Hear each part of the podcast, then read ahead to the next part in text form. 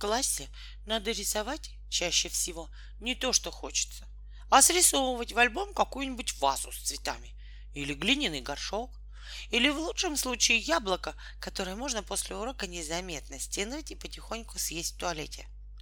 Совсем другое дело орудовать мелом, углем или красками на улице, рисуя, где попало все, что взбредет в голову. Ухо горлоносики захватили правую сторону улицы мушкетеров, а таракашкам досталась левая сторона, которую они теперь дружно разрисовывали, изо всех сил стараясь перерисовать пистолетика с его семейной командой.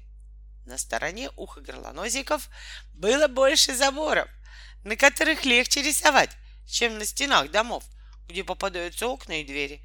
Но зато на стороне таракашек было много витрин, и таракашки вовсю малевали по стеклу всякие смешные рожицы с высунутыми языками, пароходы и паровозы, из труб которых валил черный густой дым.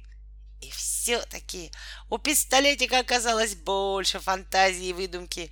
Его папа, доктор Ухо-Горлонос, был самым мирным человеком в городе. Лечил взрослых и детей от ангины и воспаления среднего уха. Но сам пистолетик хотел стать офицером. И поэтому он, командуя своими братьями и сестрами, на всех заборах изобразил бой — Танки шли в наступление, самолеты сбрасывали бомбы, пушки стреляли, ракеты летели, раненые падали, корабли взрывались и разламывались на две половинки. И все это было сперва нарисовано углем, а потом раскрашено красками синей и зеленой, которые ухо-горлоносики откуда-то притащили в ведерках и жестяных банках. Репка и Турнепка появились на улице как раз в тот момент, когда пистолетик, закусив губу, дорисовывал горящий танк противника. «Можно и нам где-нибудь порисовать?» — вежливо попросил Репка. «На другой улице», — сухо ответил пистолетик и, обмакнув кисть в банку с красной краской, изобразил огонь, охвативший башню танка. «Жадина, говядина!» — прошептала Турнепка и они перешли на другую сторону улицы. Таракашки оказались более гостеприимными.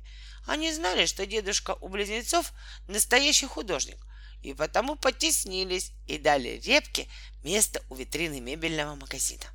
Вся витрина была уже разрисована, остался лишь небольшой чистый кусочек стекла в правом нижнем углу — Репка окунул кисточку в ведерко с синей краской и очень быстро нарисовал на стекле синего кота. «Сделай ему зеленые глаза», — попросила Турнепка.